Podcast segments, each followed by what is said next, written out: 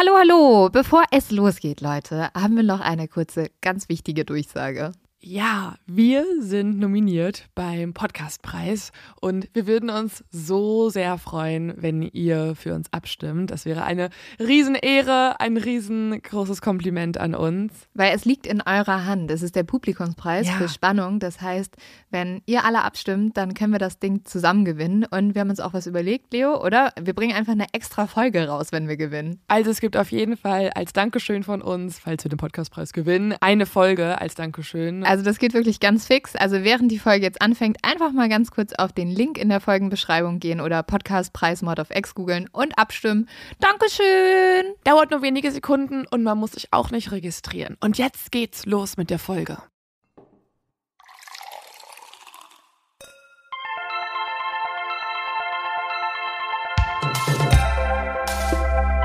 Mord auf X.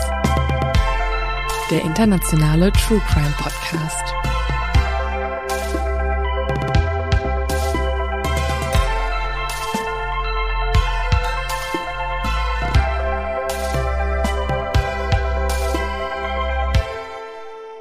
Hallo und herzlich willkommen bei Mord auf X. Diesmal wieder mit ein bisschen Sekt am Start, würde ich sagen. Ja, wir haben auch schon, das, das Problem ist halt, manchmal braucht die Technik so lang.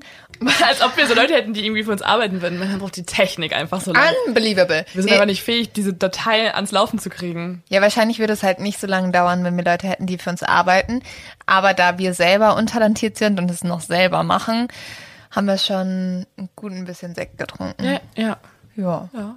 Ja. Aber wir reden ja auch heute wirklich wieder über einen der schlimmsten Männer überhaupt. Definitiv. Also Mit den an- schönsten Haaren überhaupt. Mit den schönsten Haaren. Also das ist vielleicht das Wichtigste, was ihr aus Teil 1 mitnehmen konntet. Es ist einer der schlimmsten Männer, aber mit den schönsten Haaren überhaupt. Mhm.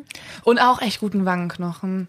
Wir haben erstaunlich viele Kommentare auf Instagram bekommen von Leuten, die ihn extrem heiß finden. Alle so hot, hot, die mal so, oh, voll der schreckliche Typ, schrecklich, was er gemacht hat. Alle nur so, kann ich ihn daten? Ja, alle, die ihn daten wollen würden, denkt daran, er hat wirklich sehr, sehr doll gestunken. Aus dem Mund. Also ihr könnt ihn nicht Und ich glaube auch küssen. überall so. Oh, ja, okay. Also wir reden über Richie Rich, äh, der Fliegengittermörder Ramirez.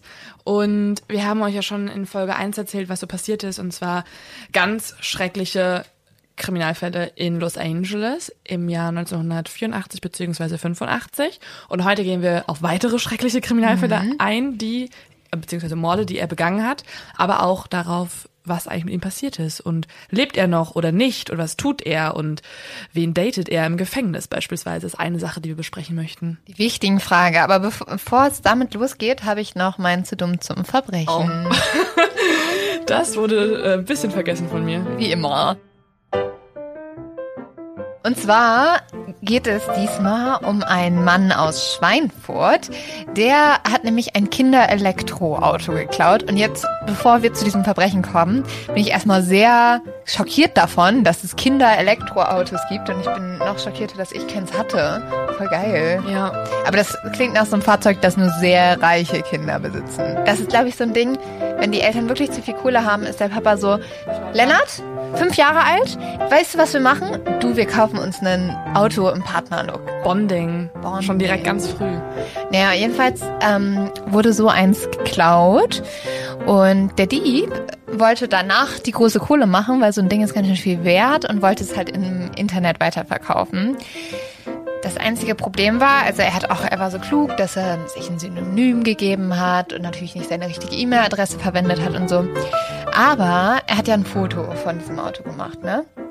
Und in dem Foto sieht man einfach sein komplettes Gesicht, weil sich das in der Heckscheibe von dem Auto spiegelt. Den Fehler, den auch Insta-Husbands begehen, wenn sie ihre Frauen fotografieren für Instagram. Ja, aber Immer da, drauf achten, Leute. Man kann euch sehen. vielleicht bräuchte er so eine Insta, Insta-Girl. Und die hat ihm erklärt, wie man es richtig Die fotografiert. wäre so richtig so, Hans, dein Ernst? Der Filter fehlt. Warum hast du nicht Sapia drüber gelegt? Sag mal, Honey, du hattest one job. One fucking job. So, bevor es weitergeht, Leo, ich glaube, ich muss einmal das Fenster Ja, aufmachen. wollte ich gerade auch ansprechen. Uns ist schon extrem heiß, weil wir erstmal in, in einer Dachgeschosswohnung aufnehmen, also bei mir zu Hause. Und vielleicht ein bisschen zu viel Sekt schon getrunken haben während unserer technischen Pannenzeit. Ähm, hast du, ja, perfekt. Also wenn ihr jetzt im Hintergrund irgendwelche Störgeräusche hört, sorry, das ist jetzt einfach diese Folge so. Tut mir leid. Aber Also vielleicht- sonst würden wir halt eingehen. Also entweder gehen wir ein oder Störgeräusche. Ich finde, Und ihr wollt ja noch eine zweite Folge, also keine iTunes-Rezension dazu schreiben, ist in Ordnung. wir wissen Bescheid. Wir wissen Bescheid. Einfach hier abschalten, falls ihr eine schreiben wollen würdet.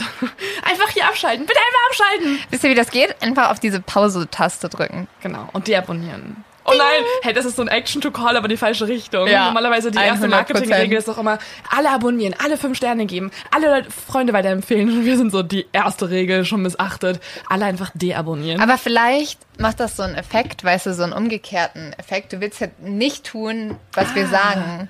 Du willst Ah. Okay. rebellisch sein. Okay. Jetzt sitzt du so vor dem, Ich vor dem Laptop und bist so. ich muss fünf Sterne geben. Ich kann nicht! Sie haben gesagt, ich soll das tun. Deswegen muss ich fünf Sterne geben. Ich hasse sie so sehr. Ich hasse sie so sehr. Ähm, gut, skippen wir unsere ähm, unnötigen Gespräche am Anfang wie immer mal in die Folge rein. Genau, und einmal noch Update über die Zahlen. Also in der letzten Folge haben wir über drei Überfälle gesprochen und mindestens fünf Tote schon. Genau, und eine Überlebende hatten wir auch dabei. Ja, was vor allem wichtig war bei den Opfern, war, dass man gemerkt hat, es gibt keinen klaren Modus operandi. Er hat komplett durcheinander gemordet eigentlich und aufgrund dessen haben auch die Menschen in Los Angeles unglaublich viel Angst. Ja, man kann ihn einfach nicht einschätzen. Also er ist quasi gerade wirklich am Durchdrehen, äh, benutzt immer noch die gleiche Waffe, also immer noch eine Pistole, 22er Kaliber, ähm, aber rennt damit quasi durch die Straßen, fährt umher und erschießt oder ermordet, ersticht wahllos Menschen. Ich würde sagen, wir steigen einfach auch direkt ein mit dem nächsten Mordfall, den er begeht. Und das ist, wir gehen äh, zurück zum 14. März 1985. Und nicht nur das, wir gehen sogar auch zu dem Ort zurück, wo der allererste Mord passierte. Also als er die Studentin Tsai Lian ermordet hat. Genau, und diesmal wählte das Haus von einem älteren Ehepaar aus, und zwar von William, der ist 66, und Lillian Doy, die ist 56. Und die zwei sind ein älteres Ehepaar, sie sind beide schon pensioniert. Und Lillian sitzt in einem Rollstuhl, da sie einen Schlaganfall hatte und jetzt halt gelähmt ist. Aber die zwei schlafen in getrennten Schlafzimmern und deswegen ist es so, dass Richard zunächst nur in das Zimmer von William Doy eindringt, weil dort steht ein Fenster auf. Also wir hatten ja letztes Mal schon gesagt, Los Angeles hat eines der, einen der heißesten Sommer überhaupt und aufgrund dessen kann Richard durch ein offenes Fenster klettern und in diesem Zimmer schläft William.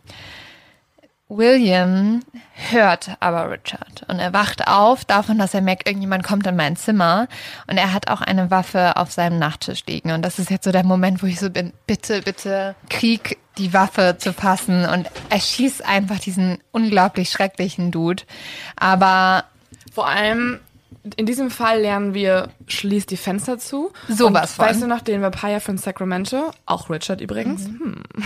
Äh, da war die Regel bei ihm ja, wenn die Tür auf ist, also wenn die Haustür aufgeht, dann darf er reinkommen, weil dann sagt das Universum doch, den darfst du umbringen, diese Person. Und wenn die Tür abgeschlossen ist, dann nicht. Deswegen, Leute, Türen abschließen und auch Fenster ja, abschließen. Richard ist ja tatsächlich auch immer nur irgendwo eingebrochen, wo die Fenster auf waren. Also, oder, ja, okay, teilweise hat er auch irgendwie durch eine Hundeklappe und so sich Eintritt beschaffen, aber meistens hat er halt den leichten Weg genommen. So wie hier. Und man sieht ja auch schon wieder, die beiden sind halt 66 und 56. Es war wieder vollkommen wahllos, die Auswahl der Opfer. Voll. Aber William greift jetzt zu dieser Waffe und leider ist er nicht schnell genug. Und bevor William die Waffe greifen kann, schießt ihm schon Richard ins Gesicht. William Doy, und das finde ich irgendwie total irgendwie faszinierend oder erschreckend, dass obwohl ihm ins Gesicht geschossen wurde, ist er zwar schwer verletzt, aber er ist noch nicht tot. Aber das ist auch bei ganz vielen Opfern der Fall bei Richard. Also viele, die er umbringt, er schießt oft auf die Opfer ein, aber nicht alle sterben. Viele kommen auch davon und haben danach trotzdem halt ein zerstörtes Leben, weil er trotzdem ihr Leben natürlich dann durch Total. die bleibenden Schäden so beeinflusst hat. Aber Richard merkt jetzt bei William, dass er noch gar nicht tot ist und deswegen schlägt er ihn auch noch bewusstlos. Und das ist jetzt für mich die allerschlimmste Vorstellung, die es geben kann, nämlich Lillian Doy liegt im anderen Zimmer. Die schlafen ja in getränkten Zimmern und sie wird durch den Lärm wach. Und sie wird vor allem dadurch wach, dass sie hört, wie Richard auf ihren Mann schießt. Aber wir rufen uns alle nochmal in Erinnerung, Lillian ist ja gelähmt. Das heißt, sie liegt in ihrem Bett und sie weiß, was los ist. Sie weiß, dass ein ganz schrecklicher Mann in ihrem Zimmer ist oder in ihrem Haus ist, aber sie kann nicht fliehen. Sie kann sich nicht Gott, bewegen. Das ist so schrecklich. Du hörst es. Das ist wirklich der, also das ist auch mein schlimmster Albtraum. Ich habe manchmal so Träume, wo man irgendwie, keine Ahnung, ein Mörder kommt und man kann sich nicht bewegen und das ist halt eins zu eins, was ihr passiert. Und sie liegt halt in diesem Bett und muss im Endeffekt darauf warten, dass Richard zu ihr kommt. Und dann kommt er auch ins Zimmer und sagt als erstes, dass sie sich ruhig verhalten soll, sonst würde er sie töten. Naja, sag halt, shut up, bitch, or I kill you. Ja, ja. Also er sagt das auf eine Art und Weise, die Nicht so sagt er- freundlich. nee. Und vor allem dieser Satz, den müsst ihr euch auch alle merken, shut up, bitch, or I kill you. Das ist der Satz, den er wirklich bei fast jedem weiblichen Opfer vorher sagt und was auch später nochmal in den Verhören ganz, ganz wichtig ist. Also das ist ein bisschen sein Nummer eins Satz auf jeden Fall. Ähm, er legt Lillian dann so Daumenfesseln an und während er sie fesselt, fragt er sie, wo die ganzen Wertgegenstände sind. Das ist so ziemlich sein Rhythmus, wie er immer vorgeht. Also er fesselt immer die Frau und dann fängt er an, das Haus nach Wertgegenständen zu durchsuchen und klaut die auch. Und dann, und das finde ich auch so schrecklich, vergewaltigt er noch die gelähmte Frau. Also Lillian wird von ihm dann auch vergewaltigt. Und, und auch das ist ja auch irgendwie auffällig, dass er manche Frauen vergewaltigt, wenn er sich halt noch sozusagen bereit dazu fühlt und manche nicht. Und ich habe auch gelesen, dass es zum Teil auch darauf ankommt, dass wenn zum Beispiel dieser Raubzug in der Wohnung befriedigend war, also er viel ausrauben konnte, dass er sich dann, dass es dann ihn geil gemacht hat und er dann sozusagen überhaupt fähig war, Leute zu vergewaltigen quasi, weißt du? So als, mein als, als Vorspiel quasi. Und wenn das erfolgreich war, dann konnte er noch weitermachen. komplett absurd. Im Endeffekt wacht William Doy wieder auf, also der Ehemann, der schon im, dem schon ins Gesicht geschossen wurde und der verprügelt wurde, wird trotz allem wieder wach und er krabbelt ins Nebenzimmer und kann die Polizei anrufen. Also wo ich mir auch denke, so, was sind das für Superman-Kräfte, die er da auf einmal rausgeholt hat. Aber auf, als Richard das merkt, läuft er zu William und fängt ihn wieder an zu verprügeln. Danach vergewaltigt er schon wieder Lillian und dann flieht er. Aber Lillian überlebt das Ganze. Und Richard wurde am Ende auch gefragt, warum hat er nicht all seine Opfer umgebracht? Weil das ist öfters so, dass er die Frauen dann am Leben gelassen hat. Und dann hat er immer gesagt, weil ich nicht musste. Ja, er will so ein bisschen Gott spielen immer. Er sagt so, manchmal drücke ich auf den Abschuss, manchmal nicht. Und da denke ich mir noch so, wahrscheinlich dachte er noch so, ach, voll großzügig von Ja. mir. Ja, ich Also- glaube, einfach die abs absolute Machtgefühl und für ihn ist es jetzt und er tut es ja auch manchmal, damit die Frauen dann rumerzählen können, dass der Night Stalker da war. Also in den letzten Mordfällen fordert er Menschen noch aktiv dazu auf, äh, tell everyone the Night Stalker was here. Er will wirklich, er will auch diese Bekanntheit, er will berühmt sein und er will, für ihn ist das eine Art von Ehre, dass man über ihn spricht. Es wird aber leider nicht nur bei diesem Mordfall bleiben. Und zwar ist es so, dass Richard kurz danach schon wieder zuschlägt. Das ist jetzt sowieso, die Morde reihen sich immer schneller wieder aneinander. Am 29. Mai 1985 geht er in den Nordosten von Los Angeles und überfällt dort die 83-jährige Mabel und ihre kranke Schwester Florence. Florence wird auch Nettie genannt und ist 81 Jahre alt und leider sehr schwer krank. Die Tür der zwei Frauen ist unverschlossen und dadurch hat Richard eigentlich ein leichtes Spiel und kommt sehr schnell durch die Haustür rein. Und er findet jetzt in der Küche einen Hammer und das ist sowieso so absurd. Der bringt sich halt noch nicht mal sein eigenes Werkzeug mit. Ja. Was für eine Frechheit. Unbelievable. Nein, es ist so, das ist irgendwie mein, mein neues Wort. Ja, ich merke das. Unbelievable. Äh, ja, das ist halt auch, vielleicht gehört das auch zu seinem Mordritual dazu, dass er einfach guckt, ja, was ist halt da? Ich gehe rein, ah, ich finde einen Hammer, dann nehme ich den Hammer. Oh, ich finde nur ein Küchenmesser, dann nehme ich das Küchenmesser. Was auch irgendwie ihn schon wieder noch brutaler macht Mhm. für mich, weil wenn er, wenn er jetzt einfach, wenn er jetzt ein Baseballschläger wäre, würde er das nehmen, der wird alles nehmen. Und das bedeutet ja auch, er kann überall morden, weil er Und überall was findet. Genau, mit allem. Ja, auf jeden Fall. Es macht ihn auch irgendwie noch mal ein bisschen gruseliger. Und es zeigt aber auch dieses Ungeplante, dieses, also was wir ja gesagt Komplett haben. chaotisch, ja. Ja, einer der chaotischsten Mörder, die wir, glaube ich, jemals behandelt haben. Und ja, er kommt jetzt in die Küche und findet dort einen Hammer. Und mit diesem Hammer schlägt er zuerst auf Florence ein und dann auf Mabel. Und zwar so doll, dass dieser Hammer zerbricht. Gott, wie kann ein Hammer zerbrechen? Das, da musst du, vor allen Dingen, wenn du auf Menschen einschlägst und dann ein Hammer zerbricht. Und vor allem auf zwei alte, wehrlose Frauen. Das ist so schrecklich. In den 80ern. also es ist wirklich, Vor allem ist das ja nicht nur alles, ne? Er will sie ja richtig quälen und zieht dann auch noch ein Stromkabel aus dem Radiowecker von Mabel und hält es danach auf ihren Körper drauf. Also, Also er gibt ihr ganz viele Elektroschocks. wie so eine richtige Folter. Es ist einfach eine Folter. Es ist, ja, komplett. Dann nimmt er einen Lippenstift von Mabel Bell und zeichnet ein Pentagramm auf ihren Oberschenkel. Und da merken wir halt richtig so, er will diesen Satan-Bezug auch immer. Und ich glaube, dass er deswegen auch die Frau so schrecklich quält, weil er wie Satan sein möchte. Dann vergewaltigt er auch noch die schwerkranke Florence und nimmt ihren Lippenstift und malt mit diesem Lippenstift ein Pentagramm an die Wand.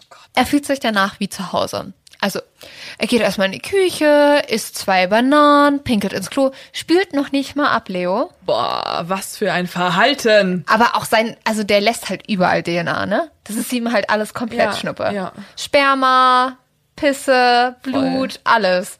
Es ist total. Er trägt ja noch nicht mehr eine Maske. hätte so viel länger das tun können, was er getan hätte, wenn er halt sich einfach maskiert hätte. Richard. Och, Hättest du mal nachgedacht vorher. Service-Tipps extrem bei Boah, und Leo. Nimmt eine neue Stufe an. Nein, auf gar keinen Fall. Gut, dass er es nicht gemacht hat, auf jeden Fall. Er hat dann aber auch noch ein paar Sodas getrunken. Ja. Danke für diesen Soundeffekt bei deinem Sekt. Genau dazu schickt mir ein bisschen Sekt ein. Aber das ist, und vor allem, das finde ich auch krass, es ist zum ersten Mal so. Also davor ist er schon danach irgendwie chaotisch aus der Wohnung geflohen. Und diesmal ist es zum ersten Mal so, dass er sich wirklich wohlfühlt. Er isst diese Banane, er trinkt ein bisschen Soda, er kippt sich einen Sekt ein, wie du jetzt auch gerade tust. Und es ist so, er chillt sein Leben danach in der Wohnung. Und man muss auch sagen, ihn erregt das auch. Also dadurch, dass er jetzt in der Wohnung sich frei benehmen kann und durch die Sachen wühlt und so, das gibt ihm richtig viel sexuell, weil es so der wirklich ultimative Voyeurismus ist für ihn. Das ist halt sowieso, glaube ich, eins seiner Hauptmotive, das ihn so angetörnt hat. Und wir müssen uns vorstellen, während er das alles macht, ne, während er da auf Klo geht, eine Banane isst, liegen diese zwei Frauen einfach in dieser Wohnung und sind im Koma. Sie leben also noch. Ja, also das finde ich fast noch schlimmer, als wenn Ja. da zwei Leichen liegen Ja. würden. Und vor allem, Mabel lebt halt zwei Monate weiter mit den krassesten Verletzungen im Koma einfach und stirbt dann zwei Monate später. Aber die hat halt noch zwei Monate das ertragen müssen, diese Qual. Und die wurde sogar so doll von Richard geschlagen, dass ihr Gehirn neben ihr lag. Also Teile von ihrer Gehirnmasse. Es ist so grauenhaft. Oh, ein Detail, was nicht nötig war, noch zu erzählen. damit dir dein Sekt besser schmeckt. Ja. Und diese zwei alten Frauen lagen schwer verletzt zwei Tage lang in der Wohnung, bis sie von einem Heimwerker gefunden wurden. Das einzig Gute, oder ich weiß auch nicht, ob das ein gutes Überleben ist, aber Florence schafft es. Aber auch mit was für einem Leben danach, ne? Wahrscheinlich, ja. Wir merken jetzt schon, die Morde reihen sich wirklich einer nach dem nächsten. Nämlich eine Nacht schon später kann Richard es nicht mehr abwarten. Und zwar fährt er nach Burbank, das ist etwa 25 Kilometer entfernt. Und hier findet er ein Haus mit einer Hundeklappe. Er greift dann durch diese Hundeklappe durch und entriegelt die Tür und schleicht ins Schlafzimmer. Dort liegt die 42-jährige Carol Kyle und schläft gerade.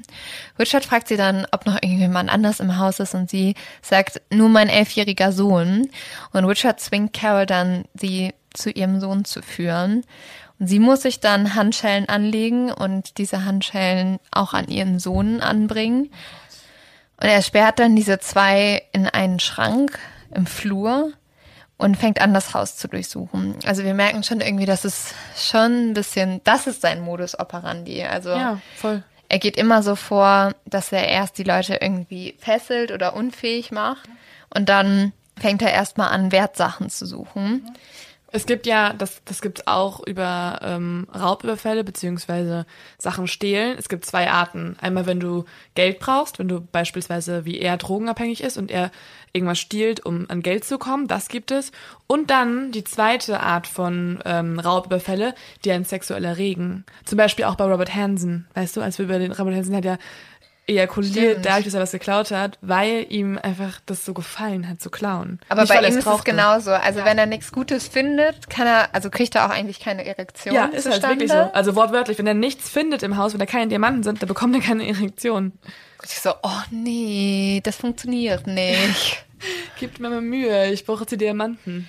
Und aufgrund dessen findet er es auch, glaube ich, ziemlich geil, dass Carol zu ihm sagt, lass einfach meinen Sohn in Ruhe und ich zeig dir meine Halskette. Und diese Halskette ist aus Gold und mit Diamanten, also super wertvoll.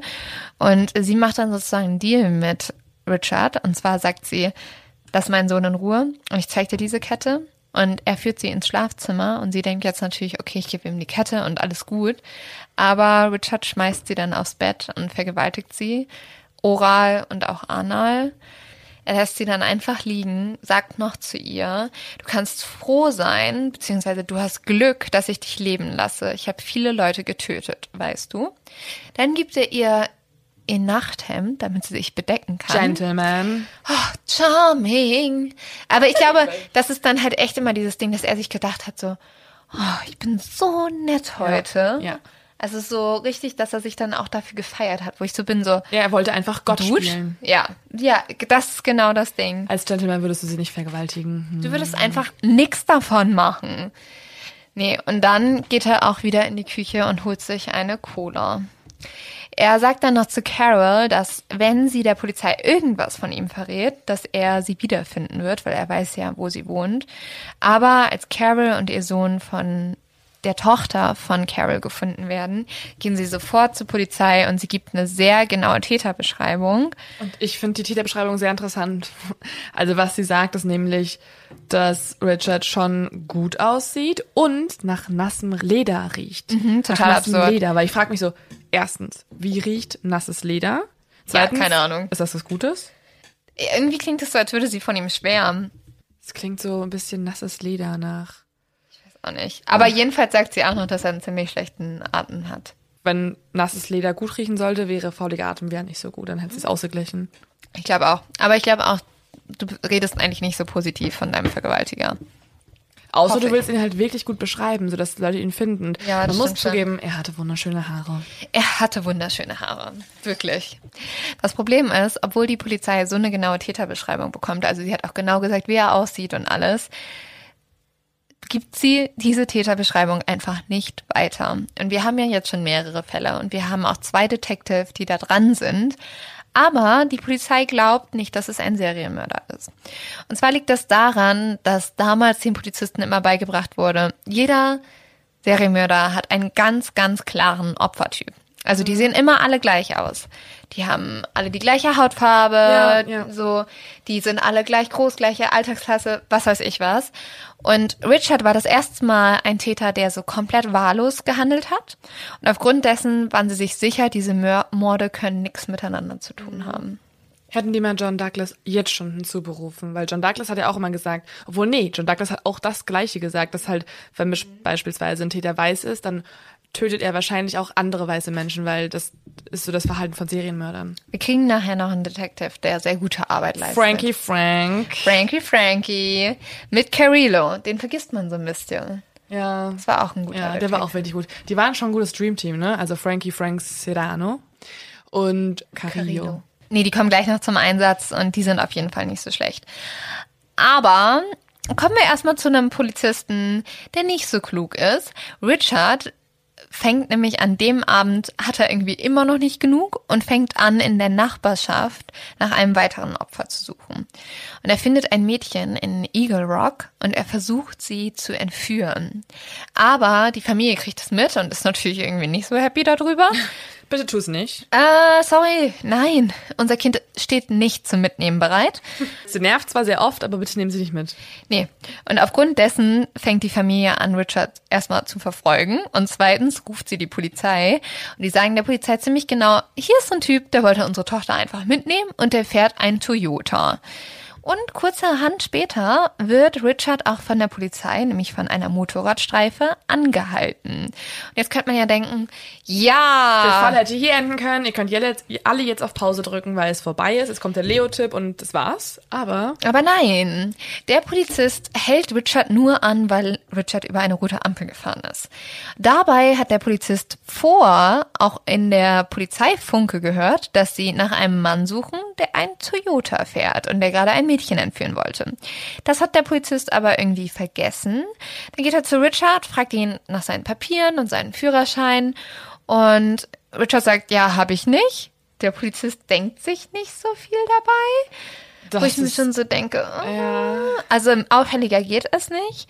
Und was der Polizist auch noch zu Richard sagt, wahrscheinlich um so ein bisschen sicher zu gehen, Absolut unfassbar, dieser Satz. Er sagt, hey, du bist nicht der Typ, der Leute in ihren Häusern umbringt, oder? Ja, er macht halt so einen Scherz, so, hahaha, du hast einen Toyota gerade, aber du bist es nicht, oder? Also, Und Richard hätte wahrscheinlich auch antworten können, doch. Und er hätte halt gelacht, weil er würde denken, Was ist ja, der ist ganz schön sarkastisch. also was Richard dann tatsächlich antwortet ist, no way, man. Ihr müsst aber den scheiß Motherfucker endlich schnappen. Also, ich denke mir so, das ist doch nicht sein Ernst, oder? Ja, also, das Problem ist ja, Richard fühlt sich eh die ganze Zeit schon überlegen und wie Gott, indem er halt manchmal abdrückt, manchmal nicht und so. Und dieses Ereignis, das zeigt ihm, hey, ich habe Berechtigung, mich so zu fühlen. Ich, Ich bin quasi, Satan. Ich bin Satan oder ich bin unsichtbar in Satans Macht quasi. Schwarze Magie, die gerade Mhm. hier angewendet wird. Und ein Symbol, das für ihn sozusagen noch mehr dafür spricht, ist, der Polizist geht jetzt zurück zum Motorrad. Und Richard will weglaufen, weil er denkt, okay, nicht, dass er das doch noch irgendwie rauskriegt. Bevor er wegläuft, malt er aber noch auf diesen Toyota, weil der ist so Dreck verschmutzt, mit seiner Hand ein Pentagramm und läuft dann einfach in die Nacht. Ja, er sagt echt dem Polizisten so, du Idiot, hier hast du das Ja. Zeichen, ich war der Typ, über den du Witze gemacht hast gerade. Und der Polizist kommt dann zurück, sieht dieses Pentagramm, fängt an, Richard zu verfolgen, findet ihn aber nicht.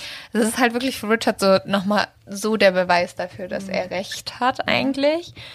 Geht zurück, sieht dieses Auto, aber sagt noch nicht mal der Spurensicherung Bescheid. Da sind überall seine Fingerabdrücke, überall sein Scheiß. Niemand schaut es sich an. Also man kann, man- ich muss ehrlich sagen, man kann es Richard auch gar nicht mehr so übel nehmen mittlerweile, dass er sich so größenwahnsinnig verhält, weil er kommt unfassbar oft einfach durch. Ja. Er hat so viel Glück. Aber einen Lichtblick gibt es, nämlich Detektiv Carrillo, von dem wir ja schon gesprochen haben, erfährt von dieser Kontrolle. Und er tut sich mit unserem neuen Lieblingsdetektiv zusammen, Leo. Nämlich Frankie mit, Frank. mit Frankie Frank Salerno. Und Frank Salerno ist ja wirklich der Top-FBI-Mann. Auf jeden Fall. Über die den- beiden, aber man muss auch, man muss auch jetzt mal Carillo ein bisschen Credits geben. Ja. Ne? Also die beiden sind schon auch ein gutes Duo. Vor allem Carillo, es ist so süß. Ich habe so ein Interview mit dem gesehen. Das ist ja wirklich so ein sehr breiter, stämmiger Mann. Der hat nur ein TV-Interview gegeben, hat kein Buch geschrieben, nix. Ist so ein, irgendwie so ein richtig süßer Cop und er hat halt voll wenig Credits dafür bekommen. Weil Frankie Frank alles eingesteckt hat. Aber Frankie Frank hat ja auch diverse andere festgenommen. Leute, Also, der heißt übrigens nur Frank, ne? Also, Ja, offensichtlich. Frank Salerno. Was die zwei bemerken, und das ist schon ziemlich gut, ist, dass Richard halt immer die gleichen Schuhe trägt. Bei jedem Überfall. Und zwar die Avia Aerobic Schuhe. Super hässlich, haben wir letztes Mal schon besprochen. Und der Täter hat die Schuhgröße 44. Und die zwei überlegen sich jetzt, okay, wir haben diese Information, können wir die vielleicht irgendwo nutzen?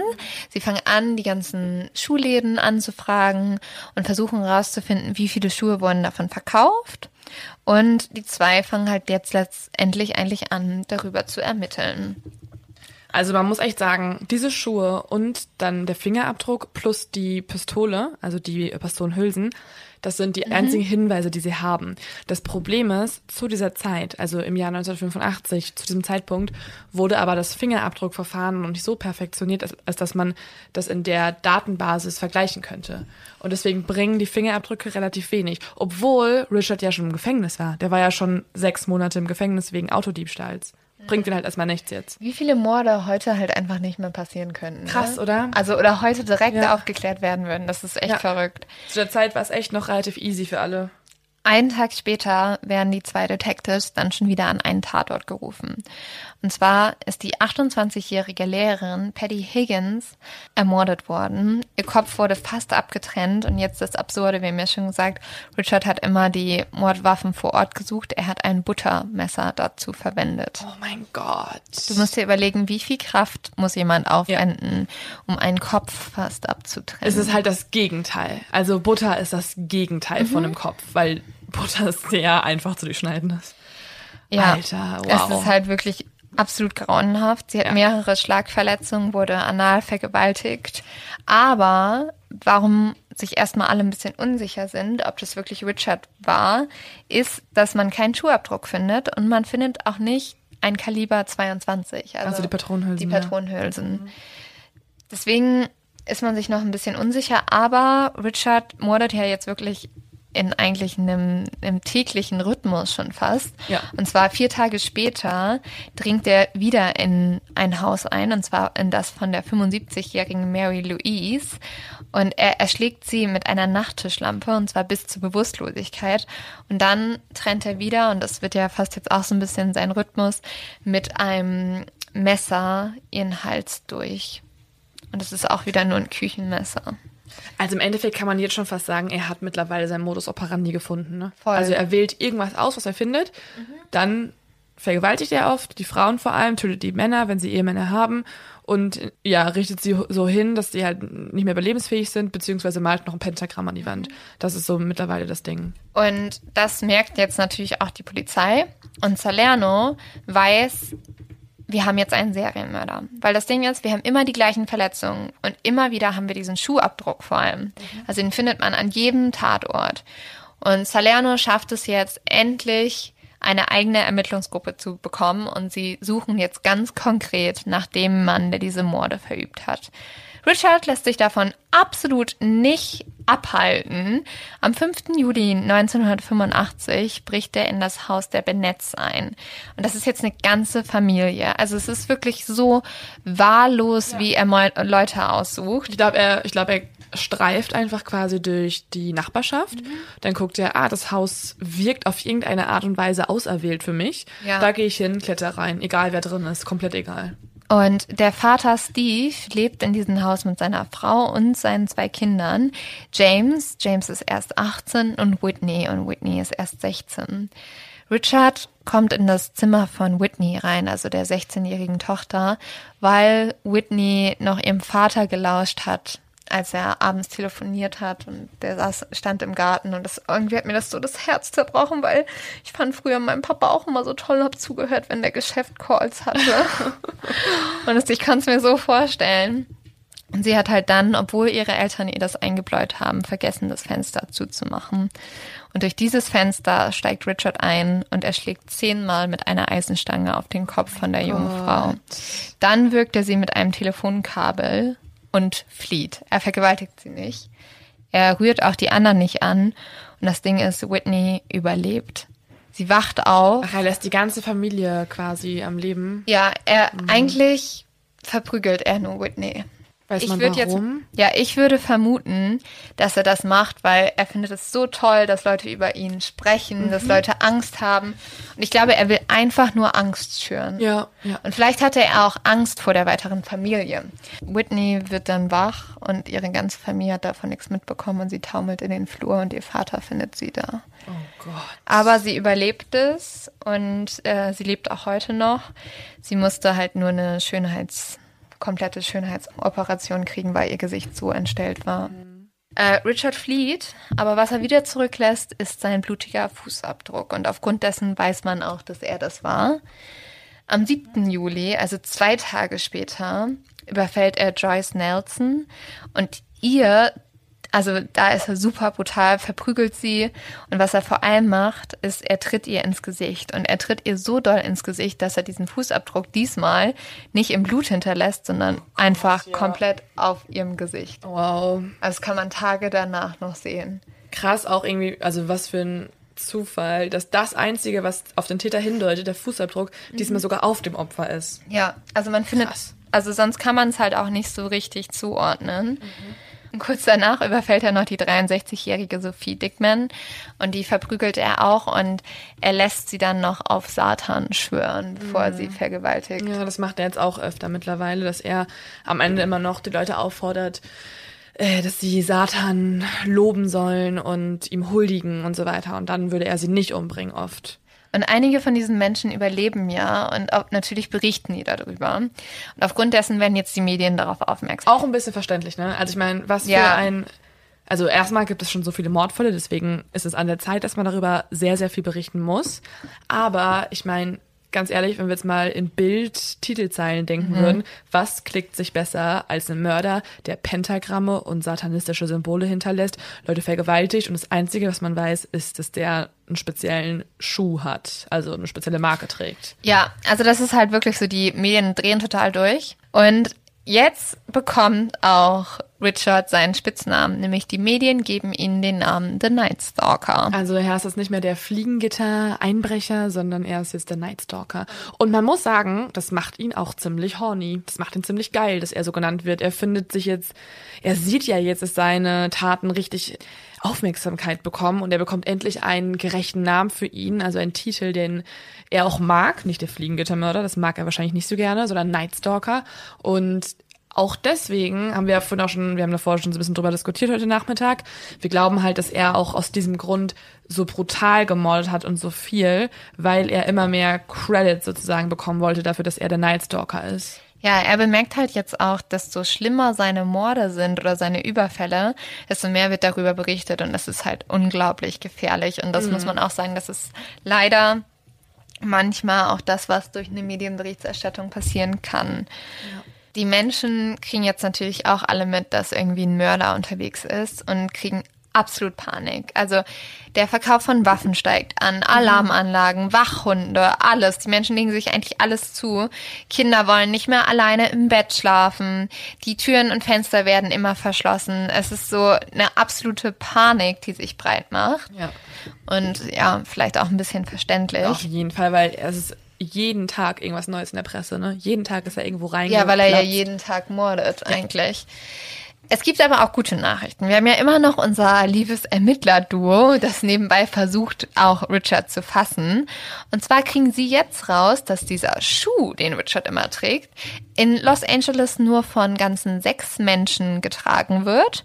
Und es wurde nur ein Schuh in der Schuhgröße 44 verkauft. Ah. Also das ist schon mal eine sehr gute Info. Außerdem haben sie jetzt doch mal das Auto angeguckt von Richard und dort haben sie eine Visitenkarte von einem Zahnarzt gefunden und der erinnerte sich an einen Patienten, der besonders schlechten Mundgeruch hatte und ein großes Zahnproblem. Und zwar hieß der Richard Männer.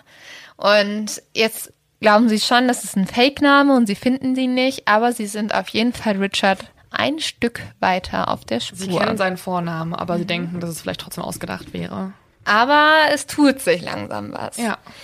Aber auch diese ganze Aufmerksamkeit, die Richard gerade kriegt, hält ihn nicht davon ab, weiter zu morden. Am 20. Juli begeht er einen erneuten Überfall. Und zwar auf das Ehepaar Max und Leila Kneitling.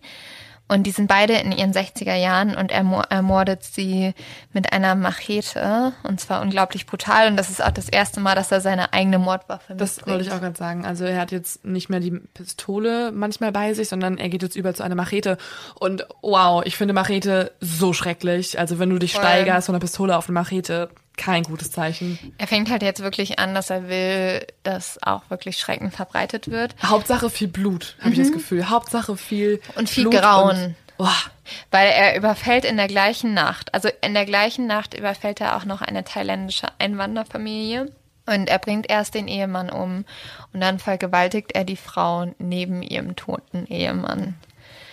Und spätestens zu diesem Zeitpunkt ist wirklich halt jetzt alles vorbei. Also in Los Angeles fangen die Leute an, Bürgerwehren zu gründen.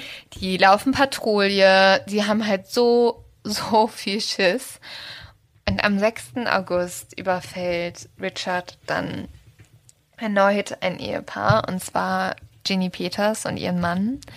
Und die zwei haben irgendwie, ich weiß nicht wie, nicht mitgekriegt, dass ein Mann in Häuser einbricht. Und aufgrund dessen lassen sie all ihre Fenster auf Und Richard steigt durch das Schlafzimmerfenster ins Haus ein und erschießt den Mann von Ginny Peters in den Kopf.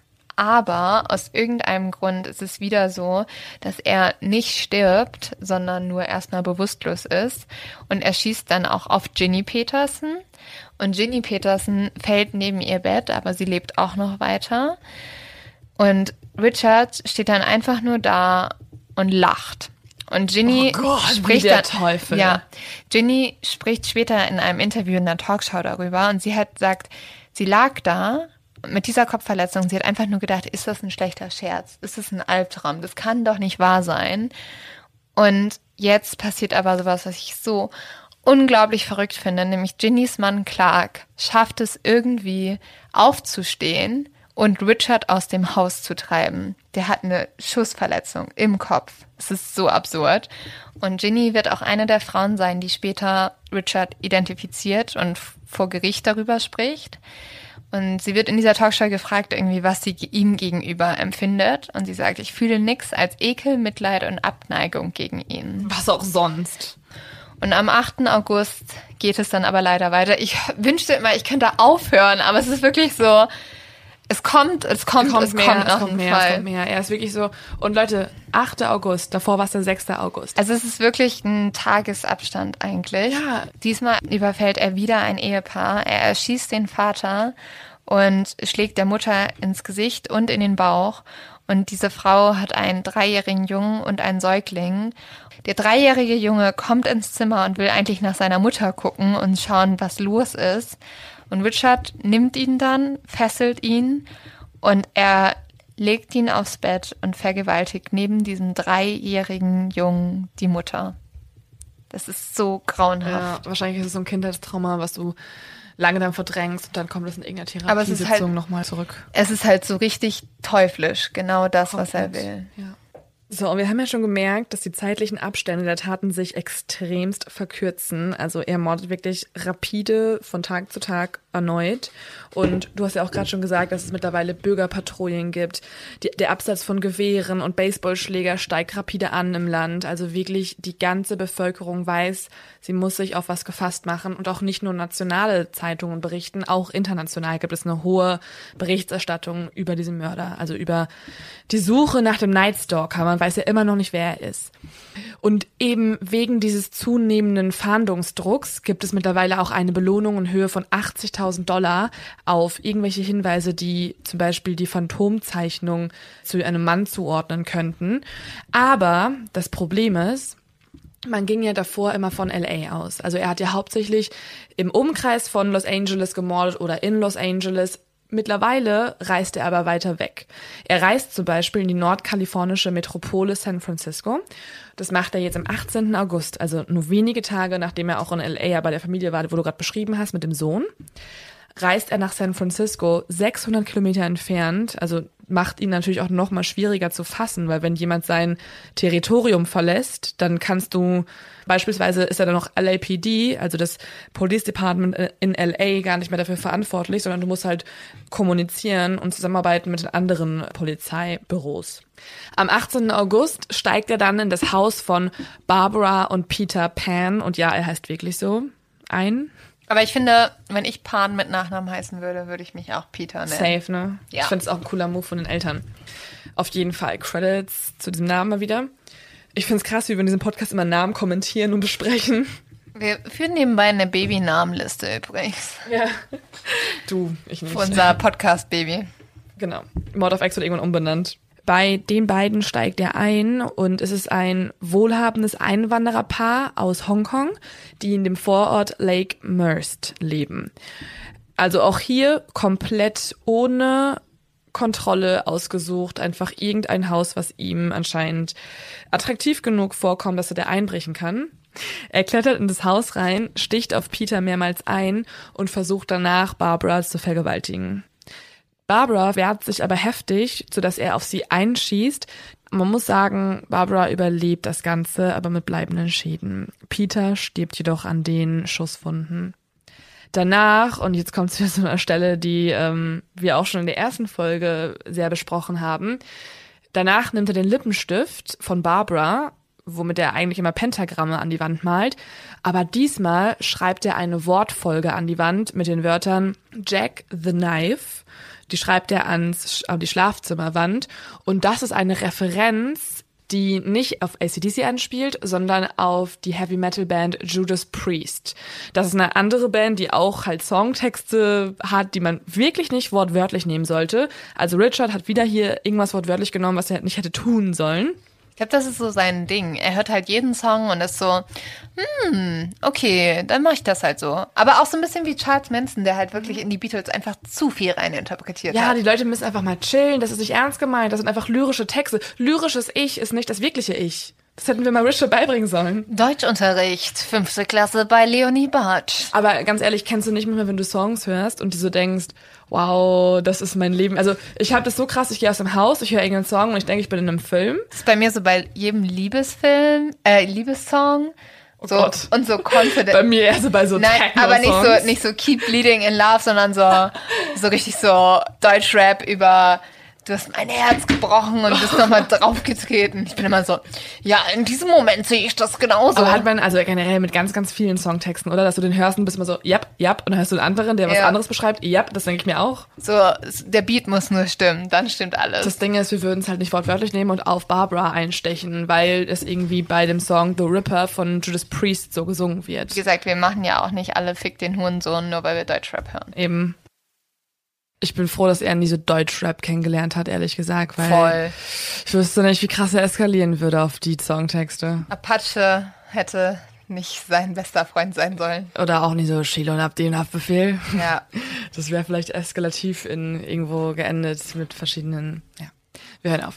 Jetzt, Leute, kommen wir zu einem entscheidenden Fehler. Wir haben ja schon Castillo und Salerno sehr gelobt und finden ihre Arbeit hier total gut, wie sie das alles verbinden und auch checken, hey, das ist eine Person, die hier alles veranstaltet und das sind nicht verschiedene Mörder, sondern es muss eine Person sein. Aber es gibt jetzt einen entscheidenden Fehler im Ermittlungsprozess. Castillo und Salerno erfahren vom Mord in San Francisco und verbinden das Ganze auch sofort und sind sich sicher, hm, ja, da müssen wir vorbeikommen und ermitteln. Sie nehmen also den nächsten Flieger und kündigen das auch an. Das Problem ist, in dieser Zeit gibt die Bürgermeisterin Diane Feinstein, die Bürgermeisterin von San Francisco, bereits eine Pressekonferenz. Also sie beruft verschiedene Pressevertreter ein und berichtet vom aktuellen Ermittlungsstand. Ich glaube, dieser Vorfall ist so ein ähm, Vorzeigebeispiel, wenn man es nicht machen sollte. Man sollte nicht darüber berichten, was am Tatort gefunden wurde und was noch helfen könnte, um den Täter zu fassen. Weil dann weiß ja der Täter selber auch, okay, das darf ich nicht mehr anziehen, das darf ich nicht mehr mitnehmen. Mhm. Man gibt eigentlich dem Täter konkrete Hinweise, weil der liest Genau. ja auch die Medien. er liebt ja, dass Leute mittlerweile ihn Nightstalker nennen und dass er überall thematisiert wird. Er liebt es ja. Und in der Pressekonferenz erwähnt die Bürgermeisterin, dass am Tatort wieder ein Abdruck des Avia-Sportschuhs gefunden wurde und diese spezielle Patronenhülse gefunden wurde. Dumm. Ja, und das waren Oh halt echt Gott. so, das waren halt wirklich die einzig beiden Sachen, die den Tätern ja einigermaßen greifbar gemacht hätten, weil die Fingerabdrücke konnte man zu der Zeit ja nicht richtig identifizieren. Also es gab ja kein System in dem Moment, wo die hätten eingelesen werden können und man konnte ja nicht rausfinden, dass Richard dahinter steckt und so. Deswegen die Sportschuhe und eben diese Patronenhülse waren so wichtig. Und Salerno und Castillo, als sie ankommen, die sind auch einfach absolut entsetzt, weil sie haben ja extra den nächsten Flieger genommen und wollten da, haben versucht, irgendwie dem Ganzen näher auf die Spur zu rücken.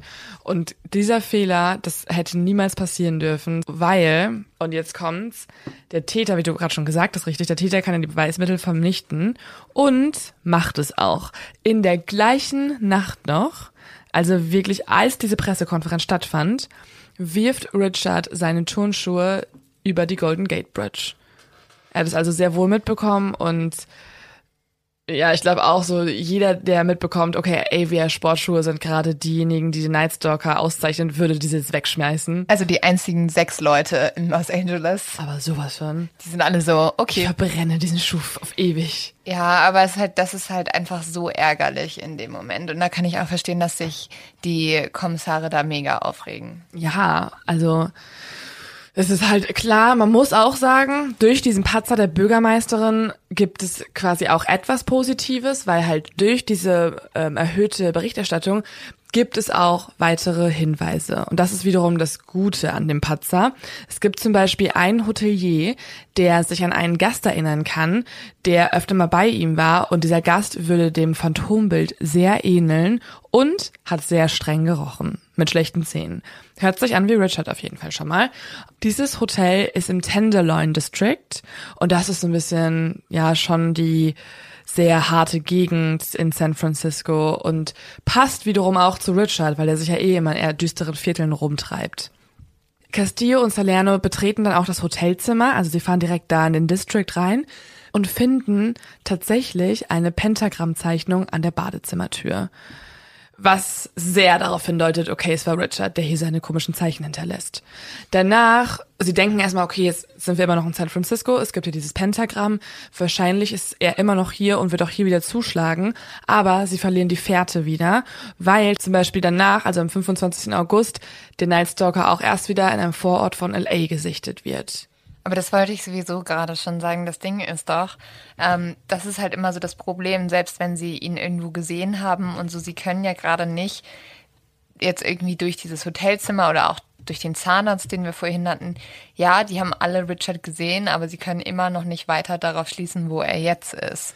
Ja, sie haben halt jetzt einfach nur eine Zeichnung an der Badezimmertür gesehen und das, da konnten sie halt genau, konnten sie halt feststellen, okay, der war hier, aber das war's auch, mhm. ja. Und trotzdem haben sie angenommen, er hat jetzt in LA ein bisschen mehr Druck bekommen, weil Leute ihn suchen, Leute sind, wissen, dass er kommen könnte und machen sich bereit zum Kampf quasi. Jetzt könnte er schon noch in San Francisco bleiben, aber es ist nicht so, weil am 25. August bricht er beim Ehepaar in LA ein, in einem Vorort von LA. Diesmal ist das Ehepaar Ines Erickson und William Kahns. Die beiden sind 29 Jahre alt und er schießt William direkt in den Kopf. Sein Modus operandi. Er bringt wieder den Mann um oder versucht ihn umzubringen. Danach raubt er die Wohnung aus und fragt Ines, nachdem er sie, ja, nachdem er sich alles geholt hat, was er finden konnte, ob die beiden noch mehr Schmuck oder Bargeld haben. Das Problem ist, die beiden sind ja sehr jung, 29 Jahre alt. Also William zum Beispiel arbeitet als Informatiker, aber die beiden haben sich gerade erst die Wohnung geholt, sind super jung und haben einfach keine richtigen Wertgegenstände da. Und irgendwann fällt Ines ein, dass sie das Einzige, was sie haben, noch 400 Dollar sind im Nachttisch. Die hat William da immer aufbewahrt, dass wenn irgendwas passiert, die noch irgendwas hätten. Und dann antwortet äh, Richard folgendes. Genau so viel ist dein Leben wert. 400 Dollar. Ich hätte dich getötet, wenn es dieses Geld nicht gegeben hätte. Und danach sagt er auch noch zu Ines, sag ihnen, dass der Night Stalker hier war. Und dann antwortet sie, das werde ich. Und dann fordert er sie auf, sag, dass du Satan liebst. Und natürlich macht sie das auch. Ich liebe Satan. Und dann, Horrorfilm pur, lacht er einfach nur vor ihr und geht danach. Das ist halt echt wirklich wie aus so, einem, so einer Horrorfilmgestalt, die da drin kommt. Ich frage mich auch so ein bisschen, Richard, niemand würde jetzt sagen, nö, ich liebe Satan nicht. Natürlich sagt ja, ich liebe ja. Satan. Und auch das hatten wir ja schon mal, ne? Dass man sehen kann, Richard tötet nicht immer, sondern er möchte, dass die Leute ihn ankündigen, damit er noch mehr Aufmerksamkeit bekommt. Ja, er will halt, dass die Leute richtig über ihn sprechen. Genau. Gerade. Und tatsächlich sprechen sie sogar sehr viel über ihn, aber auch in einer Art und Weise, die ihm gar nicht gefallen könnte. Ines schafft es nämlich, sich von ihren Fesseln zu befreien, sobald Richard die Wohnung verlassen hat. Und sie schafft es auch noch zum Fenster zu rennen und sieht, wie er, also Richard, in einem orangefarbenen Toyota Kombi wegfährt, älteres Baujahr. Und diese Information ist auch super wichtig jetzt. Und Leute, ihr Ehemann William Cairns hat das Ganze sogar überlebt. Also auch hier krass wieder, was es für, ja, was es für ein, für eine Nachgeschichte hat, der ganze Vorfall. Die Polizei sucht nun nach dem Auto, weil, wie gesagt, sie hatten ja schon die anderen Hinweise jetzt verloren, jetzt haben sie das Auto als einzige Art von Fährte. Und es wird sogar auch zweimal noch in der gleichen Nacht gesichtet. Einmal, und das ist auch einfach nur wahnsinnig. Einmal von einem 13-jährigen Jungen, der zieht die ganze Zeit bei seinem Papa am Ärmel und ist so, Papa, Papa, hier hat so ein komisches ähm, oranges Auto vor dem Haus geparkt. Und da kam dann niemand raus und er sieht nur, wie dieses äh, Auto da steht. Und der Vater hat mitbekommen, dass in den Nachrichten schon durchgegeben wird, wenn sie dieses Auto sichten, melden sie es direkt und so weiter. Und sie rufen dann direkt auch die Polizei. Und können sich noch, das Auto fährt dann weg und sie können sich noch einige Teile des Nummernschilds merken, als es wegrast. Das Also wahrscheinlich hätten die auch die Opfer, noch Opfer werden können. Ja, krass, so dann, wenn der kleine Sohn das nicht gesehen hätte und dann der, die Familie da nicht direkt alarmiert gewesen wäre, dann hätte der da auf jeden Fall noch eingebrochen wahrscheinlich. Oder er hat nach irgendwas anderem gesucht in der Gegend. Das zweite Mal wird das Auto vor einem Restaurant gesehen von einem Restaurantbesitzer und der erkennt dann auch eben das Auto, kann sich sogar auch das Nummernschild merken und ruft auch die Polizei. So. Als die Polizei kommt, ist aber das Auto schon wieder verschwunden, also nicht mehr auf dem Parkplatz. Aber sie finden es einige Stunden später im Stadtviertel Wilshire im Center von Los Angeles. Das Ding ist, das Auto ist mittlerweile komplett leer und wurde auch gründlich gereinigt. Also Richard weiß genau, was er tun muss mittlerweile. Ne? Er hat da nichts hinterlassen. Ich glaube, er hat das Gefühl, Satan beschützt ihn doch nicht mehr so gut. Ah, kann man auch denken. Ne? Und tatsächlich tut das Satan auch nicht, weil eine Sache hat er nicht gecheckt. Er hat nämlich hinter dem Rückspiegel aus Versehen einen Fingerabdruck hinterlassen. Also als er den Rückspiegel gereinigt hat, hat er sogar quasi sich nicht den Gefallen getan und da hinten her geputzt. Und nun kam es zu dem Moment, wo, wie gesagt, davor war eine Sammlung von Fingerabdrücken schwierig und es gab keine richtige Computerdatenbank. Aber die Behörden sind da mittlerweile unter immensen Druck. Sie müssen das unbedingt aufbauen, weil sie eben halt diesen kranken Serienmörder haben, der jede Nacht versucht, irgendwie abzumetzeln. Der vor allem überall eigentlich seine Fingerabdrücke hinterlässt. Genau, sie haben halt den Fußabdruck und an den Opfern finden sie schon oft Fingerabdrücke und auch an den Fliegengittern und Türen. Nur in dem Auto hat er jetzt ein bisschen vorsichtiger agiert, aber auch da hat er was hinterlassen.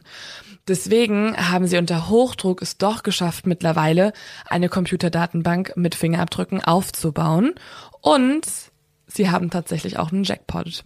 Weil, wir haben euch ja erzählt in Teil 1 der ganzen äh, Nightstalker-Serie, dass Richard schon mal im Gefängnis war, weil er früher ja Autodiebstahl begangen hat. Und im Gefängnis, diese sechs Monate, als er wirklich noch total jung war, in diesen Monaten haben sie auch ähm, Fingerabdrücke genommen und können das nun vergleichen und finden, dass der Fingerabdruck aktuell zu dem eines gewissen Richard Ramirez passt. Sie haben also mittlerweile seine Identität und seinen Namen. Und das ist wirklich ein kompletter Durchbruch in den Ermittlungen. Endlich nach 13 gefühlten Morden. Komplett, komplett viel zu spät, aber dass sie halt echt das aufbauen mussten währenddessen und dann jetzt anwenden können, das ist schon auf jeden Fall ein Erfolg. Das Problem ist, sie haben zwar seine Identität, aber ich meine, Richard trägt ja auch keine Maske und seine Identität, er schützt ja eh seine Identität nicht. Also eigentlich ist es auch wieder egal, ob sie jetzt seinen Namen haben oder nicht. Klar, sie können die Familie jetzt kontaktieren und so, aber im Endeffekt bringt das eben nicht so viel, wenn der Mörder eben im Untergrund agiert und immer wieder auf der, auf der Flucht ist. Sie fangen also an, in allen, ja, ein bisschen schäbigeren Hotels von LA nach ihm zu suchen, weil sie wissen, wo er so normalerweise die Orte frequentiert. Und sie finden tatsächlich, oh, auch wer so gruselig irgendwie, in einer Absteige im Bristol Hotel in der Mason Street, also auch eher, ne, ein bisschen nicht so schönes Hotel. Da finden sie im Zimmer 315 ein Pentagramm an der Badezimmertür. Es ist echt wie so eine, wie so eine Schnitzeljagd. Total. Ja. Sie wissen jetzt also, wo sie auf ihn warten müssen, weil er tatsächlich sogar noch eingecheckt ist. Sie warten dann vor der Tür, ahnen zu dem Zeitpunkt jedoch nicht, dass er schon längst wieder LA verlassen hat. Und jetzt kommen wir zu meinem absoluten Lieblingsteil des kompletten Falls, nämlich die Art und Weise, die Story, wie er gefangen wird. Es ist der absolute Wahnsinn, weil alles, was jetzt schon so äh, außergewöhnlich an den Morden war und an der Suche nach ihm, toppt nochmal diese Art von Gefangennahme. Am 30. August 1985 die Polizei ist mittlerweile überall in LA aufgestellt. Die bewachen das Hotel, die durchsuchen die kompletten Viertel in LA. Sie wissen, nach wem sie Ausschau halten müssen. Doch Richard hat am 30. August schon wieder den Bus nach Tuscan, Arizona genommen. Er möchte nämlich seinen Bruder besuchen und fährt wirklich, als wenn nichts wäre. So richtig so, oh, jetzt mach ich mal einen Ausflug zu meiner Familie. Genau so. Also wirklich, der wollte noch nicht mal, er wollte nicht fliehen oder so. Er war einfach so, ja, hey, ich habe meinen Bruder vor lange nicht mehr gesehen, den könnte ich mal wieder besuchen. Oh mein Gott, ein bisschen Geld ihm abgeben von dem, was ich geklaut habe. Ja, ein bisschen schnacken, Kaffee trinken, vielleicht mit den Kleinen spielen und dann wieder zurück und ein bisschen weiter morden. Wirklich, so, so ein bisschen so Urlaub. Urlaub von der Mordserie. Ist ja auch anstrengend irgendwann. Oh, der Arme. Aber das Ding ist doch, mittlerweile haben doch die ganzen Medien über ihn berichtet, oder? Jeder. Also sein Gesicht ist auf jeder Zeitung und im Fernsehen. Problem ist, er hat zu dem Moment, also wo er den Bus nimmt, hat er keinen Plan davon. Er geht einfach so in den Bus rein, fährt los, ohne zu wissen, dass komplett Kalifornien nach ihm sucht. Aber es erkennt ihn ja auch niemand. Es spricht ihn ja niemand an. Nö, also auf dem Weg nach Tuscan passiert gar nichts. Er kommt dann auch, also er ist dann bei seinem Bruder zu Hause. Problem ist, die Tür ist abgeschlossen, der Bruder lässt ihn gar nicht rein, ist auch nicht da und so weiter. Es funktioniert nicht, er kann ihn nicht besuchen, so dass er auch Hat er nicht vor mal gecheckt, ob der da ist? Ja, ich glaube, Richard war nicht so der organisierteste Mensch. Wirklich unorganisiertester Mensch ever. Also nicht nur in seinen Mordtaten, auch in seinem privaten Bereich. Voll. Also wirklich. Und er bleibt dann nur ganz, ganz kurz in Tuscan und nimmt schon wieder einen Tag später den Bus zurück nach L.A. Auch hier sieht man, er hat wirklich keine Ahnung, dass jeder nach ihm sucht, weil sonst wird er nicht einfach wieder zurückfahren. Er steigt dann am Bussteig aus, früh morgens am 31. August, am zentralen Busbahnhof in East Los Angeles. So, dieser Busbahnhof, also weil es eben ein zentraler Busbahnhof ist, der auch in die anderen Städte äh, Kaliforniens beziehungsweise der USA führt, an diesem Busbahnhof sind total viele Polizisten aufgestellt, weil sie vermuten bzw. befürchten, dass Richard Los Angeles verlassen könnte, um zu fliehen. Das heißt, überall sind Inkognito-Polizisten, Undercover-Leute, alle bewachen es und Richard kommt wieder nach Hause, muss man sich vorstellen. Er steigt also aus und er dackelt sogar noch wie so ein, wirklich wie so ein Passant durch eine Gruppe von Polizisten und die erkennen ihn nicht. Die Nein. machen einfach nichts. Er dackelt dann noch so durch, hat Bock auf einen Kaffee und geht dann zu so einem Kiosk und will sich da einen Kaffee to go holen. Durch eine Gruppe von Polizisten durch. Also so, diese Haare, Leute. Irgendwie die Polizei kann man so komplett in die Tonne schmeißen in diesem Fall. Also, ja. Und ich meine, klar, Frankie Frank und Castillo, die haben schon gute Arbeit geleistet, weil sie die einzigen sind, die so sind, Leute, wir müssen jetzt dahin fliegen, das dürft ihr nicht machen, so müsst ihr es tun und so weiter und so fort. Aber ey, dass die da aufgestellt sind und nach einer Person zu suchen und er rennt da einfach durch eine Gruppe durch. also Hä? you had one job. Das war literally one job. Und tatsächlich erkennen ihn andere Menschen. Er geht nämlich in diesen Kiosk rein, will sich ja sein Kaffee to go holen. Und dann merkt er, weil das ist ein Viertel, in dem sehr viele mexikanische oder Hispaniken wohnen. Und er merkt dann, wie eine Gruppe älterer mexikanischer Frauen in der Ecke anfangen, über ihn zu tuscheln und immer ihn so ein bisschen komisch angucken von der Seite. Und irgendwann hört er die ganze Zeit die Worte El Matador, El Matador, was bedeutet der Killer. Das heißt, diese Gruppe von älteren Frauen hat ihn erkannt, wird panisch und weiß, okay, hier ist jemand, den sucht gerade die ganze Welt eigentlich. Und im gleichen Moment, wie er das hört, El Matador, der Killer, der Killer, sieht er auf den Zeitungen im Kiosk sein eigenes Gesicht ihm entgegenschauen. Weil er ja wirklich auf jeder Titelseite zu sehen ist. Und jetzt kommt endlich mal der Moment, wo Richard denkt, okay, fuck, ich bin wirklich am Arsch. Er rennt direkt los, er ist in absoluter Panik, rennt aus dem Kiosk raus. Der Kioskbesitzer hat es auch mittlerweile gecheckt und ruft direkt die Polizei, aber Richard ist schon weg. Er rennt einfach stumpf über den Santa Ana Freeway, also eine Schnellstraße, und versucht irgendwie nochmal da in die Hinterhöfe zu kommen. Also dann rennt er in so ein Wohnviertel rein und er hat nun einen Plan, eine Sache, die er eigentlich ganz gut kann, neben Menschen töten. Er möchte ein Auto stehlen und damit halt abhauen. Das Problem ist, er hat sich die falsche Gegend ausgesucht. Da, wo er sich jetzt ein Auto holen will, da leben eigentlich Menschen, die sehr hart für ihr Geld arbeiten, ja, die wirklich sich so den American Dream aufgebaut haben und die auch ihren Besitz verteidigen mit allem, was es braucht dafür. Es ist also nicht so einfach, hier was zu klauen, weil es auch eine sehr, sage ich mal, enge Community gibt, die füreinander da ist. Er schleicht dann durch die Hinterhöfe der Häuser hier und wird dann irgendwann sogar auch fündig auf dem Hof des 56-jährigen Faustino Pinon. Er sieht da einen roten Mustang, geil, Jackpot, der Schlüssel steckt noch in der Zündung, da habe ich doch genau, was ich möchte, das klaue ich mir und fahr los.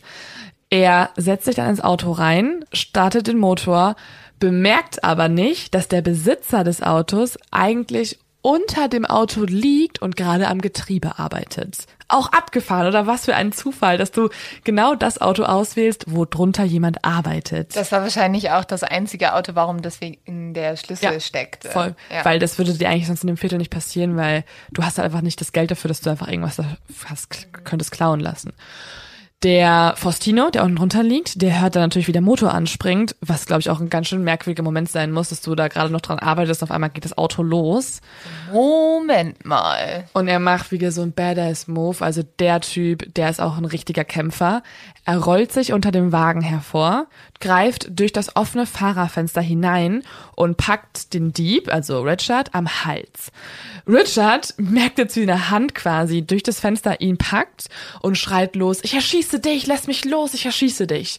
Aber Faustino lässt sich nicht einschüchtern. Richard legt schon den nächsten Gang ein und tritt ins Gaspedal, aber Faustino kann noch ins Lenkrad reingreifen und zieht das Lenkrad so sehr, dass Richard, als er Gas gibt, gegen den Zaun kracht und danach auch noch weiter in die Garage reinkracht. Nicht Oh nein, so. das arme Auto. Ja, das ist, ja, ja. Aber ich glaube, der kriegt das schon wieder auf Aber ist. Richard dann, kann er ihn dadurch sozusagen festhalten? Faustino rennt zum Auto hin danach und zieht Richard aus dem Auto raus und wirft ihn auf zum Boden. Aber Richard rappelt sich auf, kann noch kämpfen und rennt davon. So, er rennt nun wieder über die Straße und will wieder ein Auto finden, weil jetzt gerade hat es ja nicht funktioniert. Und er sieht die 28-jährige Angelina de la Torres in ihrem Ford Granada auf der anderen Straßenseite stehen. Er rennt dahin und ich glaube, diesmal dachte er sich auch, okay, geil, das ist eine 28-jährige Frau, das ist einfacher, die kriege ich da raus. Er rennt hin und schreit ihr entgegen, ich bring dich um, gib mir die Schlüssel. Und sie schreit erstmal um Hilfe weil sie will auch nicht einfach so ihr Auto hergeben. Und die beiden kämpfen schon wieder auch ein bisschen. Also er greift da ins Fenster rein, sie, sie wehrt sich, die beiden haben echt so eine Kampfszene. Und die Hilfeschreie und auch diese Art von Tumult, der alarmiert ihren Ehemann Manuel. So, Manuel sieht nun, wie die beiden kämpfen, schnappt sich eine Eisenstange und rennt auch aus seiner Wohnung raus, schlägt auf Richard ein. Er kann so sehr schlagen oder so hart schlagen, dass Richard zu Boden geht, aber sich wieder befreien kann und wieder auf die offene Straße rennt. Doch diesmal ist es anders. Manuel und auch weitere Nachbarn, die das Ganze beobachtet haben, nehmen die Verfolgung auf. Oh mein Gott, diese Nachbarschaft ist so geil. Komplett. Ich will da wohnen. Das ist, so Actionfilm pur. Ja. Du musst dir vorstellen, Richard nach zwei gescheiterten Autodiebstählen rennt in Panik und auch schon so jetzt langsam ein bisschen in seine Kräfte gekommen, weil er echt lange jetzt kämpfen musste schon, rennt über diese Straße, er jumpt über verschiedene Zäune, ist so eine richtige Verfolgung, ne? Die rennen durch die kompletten Straßen, müssen sich immer wieder irgendwie neu, äh, nochmal neu in eine neue Straße einbiegen und so und da ist eine komplette Gruppe an Nachbarn, die ihn verfolgt. Und irgendwann holen sie ihn auch ein und Manuel kann mit der Eisenstange nochmal ihn ausnocken und sie halten ihn dann so lange an Boden, bis endlich die verständigte Polizei eintrifft. Ich würde sagen, wir tauschen mal die komplette Polizei, die ganze LFPT einfach durch diese Nachbarn aus. Komplett. Das LAPD war bestimmt auch so. Ähm, ja, Leute, danke, dass ihr unsere Arbeit übernommen habt. Wir hatten echt chillige Tage. Was habt ihr denn Wir die nächsten, Kaffee trinken. nächsten Wochen so vor? Wollt ihr es öfter machen für uns? Seid alle eingestellt. Ja, also ich glaube, es war echt ähm, eine aufregende Verfolgungsjagd für alle Beteiligten und auch das LAPD dachte sich danach so, okay, wir haben einen nicht so guten Job gemacht. So, sie können jetzt aber Richard verhaften und es gibt so viel Beweismaterial, dass, und schon im Vorfeld der Gerichtsverhandlung sind die Beweise für Richards Schuld so umfassend, dass wirklich jeder eigentlich mit einer Verurteilung rechnet, einschließlich Richard. Ja, das Ding ist sogar, also normalerweise, wenn das so große Fälle sind, die auch so ein Medienspektakel hervorrufen, wie dieser Fall, reißen sich die Anwälte darum, den, den Beschuldigten verteidigen zu können, weil, wie zum Beispiel bei O.J. Simpson, kann man durch so einen Fall als Anwalt ganz viel Prestige bekommen. Weil wenn man es dann tatsächlich schafft, den freizusprechen, ist man der Star-Anwalt schlechthin. Aber bei Richard wollte niemand ihn verteidigen, weil alle waren sich sicher, so das ist halt Das ist halt ein Monster. aussichtslos. Der, ja, er ist aussichtslos und ja. Voll. Und es war halt wirklich einfach nur ganz einfach, den zu verhaften, beziehungsweise auch zu verurteilen.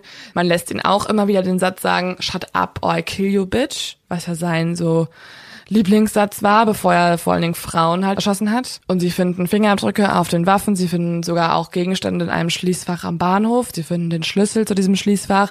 Sie haben wirklich so viel Beweismaterial. Die Leute identifizieren ihn, erkennen ihn wieder und am 22. Juli 1988 startet dann der Prozess, ist der erste Prozesstag. Und der Prozess beginnt doch dann auch damit, dass er erstmal eine Hand, also seine Hand hochhält, wo ein Pentagramm draufsteht. Mhm.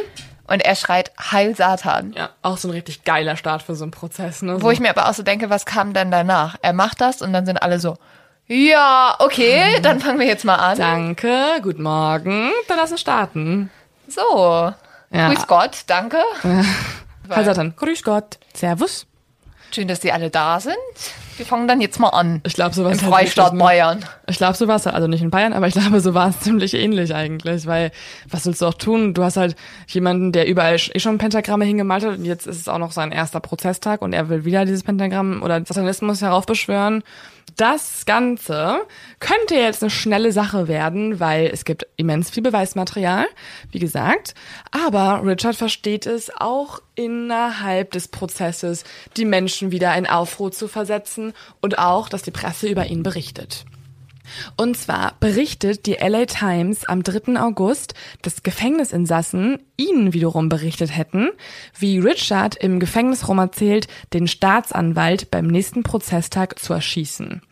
Das ist so sein neues Gerücht im Gefängnis und berichten darüber und natürlich hat dann auch jeder Angst, also vor allen Dingen auch der Staatsanwalt, weil wenn das über dich rumerzählt wird und das auf den Titelseiten ist, dann willst du nicht einfach so weitermachen wie bisher. Deswegen muss von diesem Zeitpunkt an jeder intensiv durchsucht werden, der das Gerichtsgebäude betritt. So, jetzt passiert erstmal nichts. Also das ist, wurde ja erstmal dann am 3. August berichtet.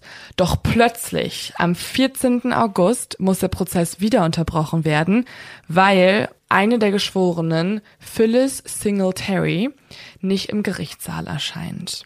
Und ohne die komplette Jury kannst du ja nichts machen. Weil die müssen ja am Ende auch darüber entscheiden, ist dieser Mensch schuldig oder nicht. Man sucht also nach Phyllis und findet sie sogar auch noch am gleichen Tag tot in ihrer Wohnung. Sie wurde erschossen. Oh mein Gott. Da denkt natürlich jetzt jeder, dass es erstmal Richard war, oder? Obwohl Klar. das ja gar nicht sein kann. Oder ja. dass er einen Komplizen hat genau. oder so?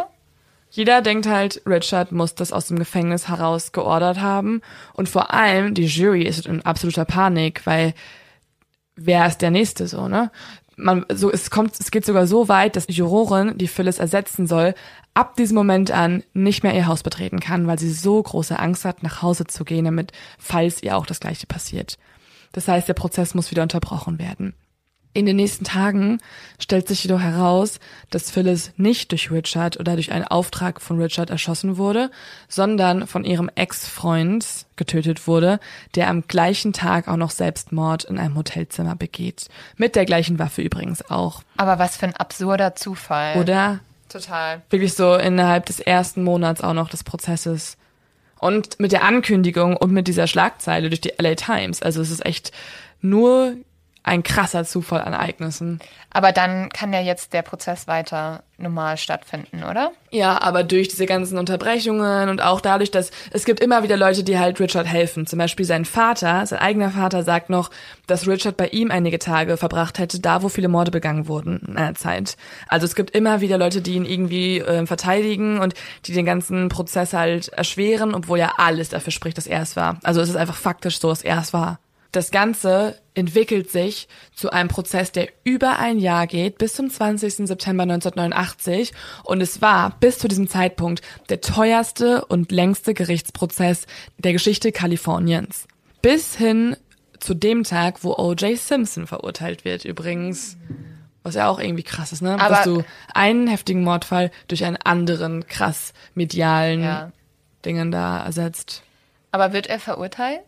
Ja klar, also er wird auf jeden Fall, also er wird zum Tode verurteilt und muss dann in die Gaskammer, also theoretisch wird er zum Tode verurteilt und soll in der Gaskammer sterben, aber das ist ja ganz oft so, dass du auf dem Death Row sozusagen bist, aber dein Urteil immer wieder nach hinten verschoben wird und im Endeffekt lebt er noch bis zum 7. Juni 2013 im Gefängnis, also auf dem Death Row eigentlich, sollte längst zum Tode verurteilt werden, aber stirbt dann an Leukämie.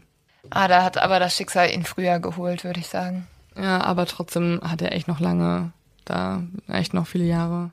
Ähm, und er gibt dann ja auch noch unglaublich viele Interviews aber und relativiert eigentlich seine Verbrechen, ne? Ja, und ich würde sagen, das ist auch ähm, eine Sache, die ich gerne hier abspielen würde, weil alle mal hören sollten, wie dieser Mensch eigentlich über seine eigenen Taten berichtet. Deswegen einmal hier das Audio. serial killers do on a small scale what governments do on a large one. They are a product of the times, and these are bloodthirsty times. Even psychopaths have emotions if you dig deep enough, but then again, maybe they don't. Do you have emotions, Richard? No comment. Tell me what kind of emotions you got going through you right now.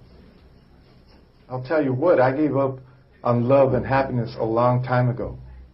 Why? I, I don't care to explain that.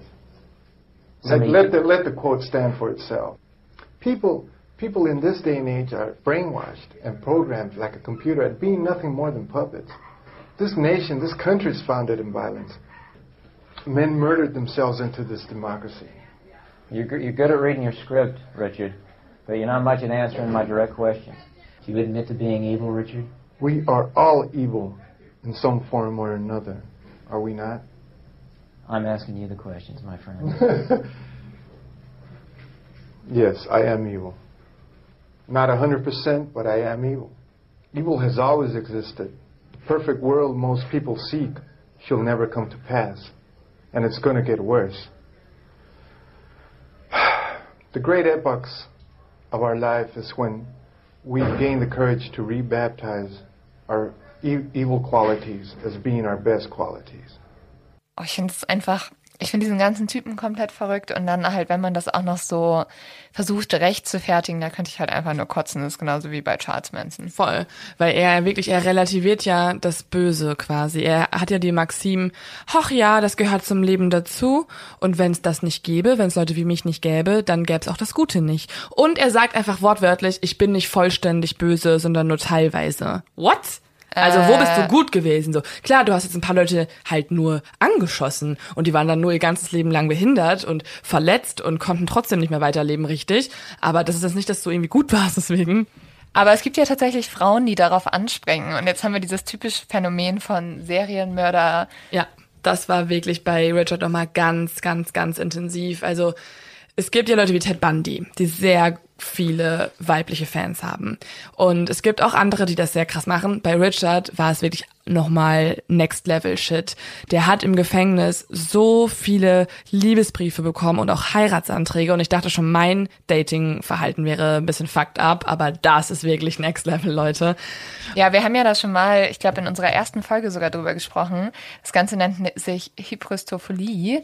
Und das ist, wenn Frauen ja, oder auch Männer halt darauf stehen, wenn jemand besonders gefähr gefährlich wirkt. Und die finden es gerade anziehend, wenn der äh, ja, Straftaten begangen hat.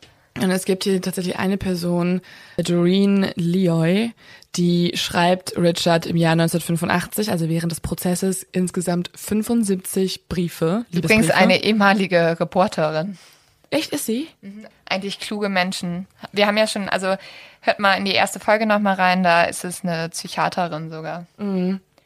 Und ja, die beiden heiraten dann sogar auch. Also 1988 macht äh, er ihr einen Heiratsantrag, weil er mitbekommen hat, okay, diese Frau ist absolut verliebt in mich, unsterblich. Und am 3. Oktober 1996 heiraten sie dann. Also es dauert dann noch lange, weil man war nicht, man war sich nicht sicher, dürfen wir es erlauben, ähm, können wir das zulassen und so. Aber ich meine, Leute, das war halt eine echt lange Beziehung und die beiden bleiben auch mega lang zusammen. Aber Doreen kündigt auch immer wieder an, dass sie sich selber umbringen wird, wenn Richard hingerichtet wird. Was ja auch einfach so. Also Liebe bis in den Tod, wirklich. Das ist aber auch so ein bisschen Romeo und Julia fast. Also so möchte gern. Ich will es verstehen können, aber ich finde es, also. Hat man da nicht auch Angst, dass man selber von der Person umgebracht wird, wenn man der, mit der zusammen Ich glaube, ist? das ist auch ein bisschen das Anziehende daran. dass du in aber dem Moment sterben könntest. voll. Also das, ja, oder das, das Ding ist halt, der ist ja weggesperrt. Du hast keinen Kontakt zu dem, also der kann dich auch nicht verlassen, weil der in so einer engen Einrichtung ist. Und das Ding ist, du bist sozusagen die einzige Person, die ihn versteht und für ihn da ist. Und ich glaube, das ist gerade für Frauen, die manchmal Bindungsprobleme haben, sehr anziehend. Ah, dass du so, du, der kann ich auf gar keinen Fall ghosten, weil ich weiß immer, wo ich hin muss. Ja, und das ist auch nur, der ist nur für mich da. Der ist nur, der kann gar nicht irgendwie abhauen oder so. Naja, Aber sie hatte schon ein bisschen Konkurrenz, ne? Also so, so wenig Liebesbrief hat er nicht erhalten. sie hat ihn ja dann auch verlassen am Ende. Am ganz am Ende hat sie dann doch verlassen, in den letzten Jahren. Gott, der Dude macht mich einfach fix und fertig. Ja, also ich bin froh, dass wir es auch in zwei Teile aufgeteilt haben, weil das wäre zu viel für eine Folge gewesen, so drei Stunden am Stück. Und ich meine, wir mussten schon voll auf unsere Diskussion so ein bisschen runterfahren. Ich hätte so gerne Ja. noch mehr über den Typen diskutiert. Ähm, wir haben noch einen Tipp für euch. Diesmal auch zusammen. Wir machen alles zusammen, Leo. Ey, wir machen, ja, wir sind gerade echt Ja. zum Dream Team geworden seit der Tour, wo wir so gemerkt haben, du hast auch alles durchgemacht in der Recherche, genau wie ich. Voll. Und wir haben auch etwas zusammen durchgemacht, weil ähm, wir haben einen Thriller, der so ein bisschen in eine Horrorrichtung geht. Genau, der Leo-Tipp ist eine Kooperation nämlich mit dem Film Der Diener der Dunkelheit. Ich habe Leo vorher schon gesagt, ich habe den Trailer geguckt und habe gesagt, ich kann den nicht alleine gucken. Also der sieht so gruselig aus, der sieht auch mega geil aus, aber den müssen wir zusammen schauen. Ja, und zwar haben wir uns deswegen einen Abend zusammengesetzt und diesen neuen Film geguckt. Und Leo, willst du mal ein bisschen was über die Handlung erzählen? Ihr Name ist Samantha Andretti. Sam wurde vor 15 Jahren entführt.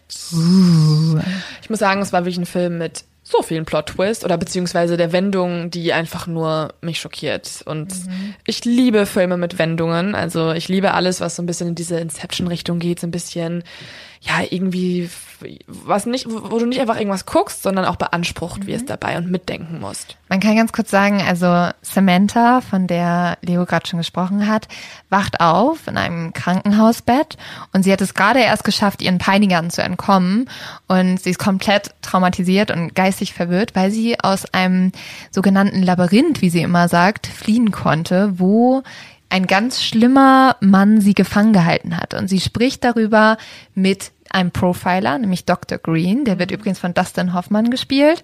Und Guter Schauspieler. ein supergeiler Schauspieler und äh, ein Privatdetektiv, der ermittelt nebenbei noch. Der versucht nämlich diesen mysteriösen Entführer zu finden. Und was an diesem Entführer so krank gruselig ist und mich die ganze Zeit komplett fertig gemacht hat, ist, dass der eine Hasenmaske trägt. Ich finde ja, Mit so roten Augen. Ja, ja, Oh. ja, ja ich finde wenn Hasen und Kaninchen in äh, Horrorfilmen vorkommen, sind süße Tiere. Sobald sie im Horrorfilm sind, sie sind Horrortiere plötzlich. Total. Und Das unterstreicht auch echt diese ganze Atmosphäre im Film. Also nicht nur die Kaninchen, auch die komplette, ja, die Symbolik des Films ist so vieldeutig und so, Ja, es ist so ein Film, wo man sagt, pass auf, da sind so viele kleine Details drin, die werden noch wichtig sein. Und das Ding ist, das liebe ich ja auch, haben wir ja auch schon über Midsommar gesagt, wenn so ein Film so ein bisschen artsy gemacht ist, trotz allem. Also deswegen konnte ich den auch gut gucken, obwohl ich ein bisschen Horrorangst habe, ist ja auch eher ein Thriller. Und jetzt noch die relevanteste Information für euch alle. Wo gibt's denn eigentlich? Und das ist halt bei den großen Streaming-Portalen, wie man sie kennt. Amazon Prime, iTunes, Videoload, Sony und so weiter. Außerdem könnt ihr es auch natürlich noch als, wenn ihr solche Menschen seid, als DVD kaufen, Blu-ray oder halt ganz normal DVD. Oder einfach digital gucken, wie ich ja gerade schon gesagt habe. Ich hoffe, euch hat's gefallen und ja, bis zum nächsten Mal. Macht eure Fenster zu, liebe Exis. Bitte alle Fenster abschließen, alle Türen abschließen und keine ACDC-Songs und auch keine Judas Priest-Songs wortwörtlich nehmen. Aber tanzt dazu doch mal und schickt uns Videos. Ihr könnt euch ruhig tanzen, aber bitte nicht wortwörtlich nehmen. Das ist das Einzige. Und Bis keine. Pentagramme malen. Ciao. Ciao.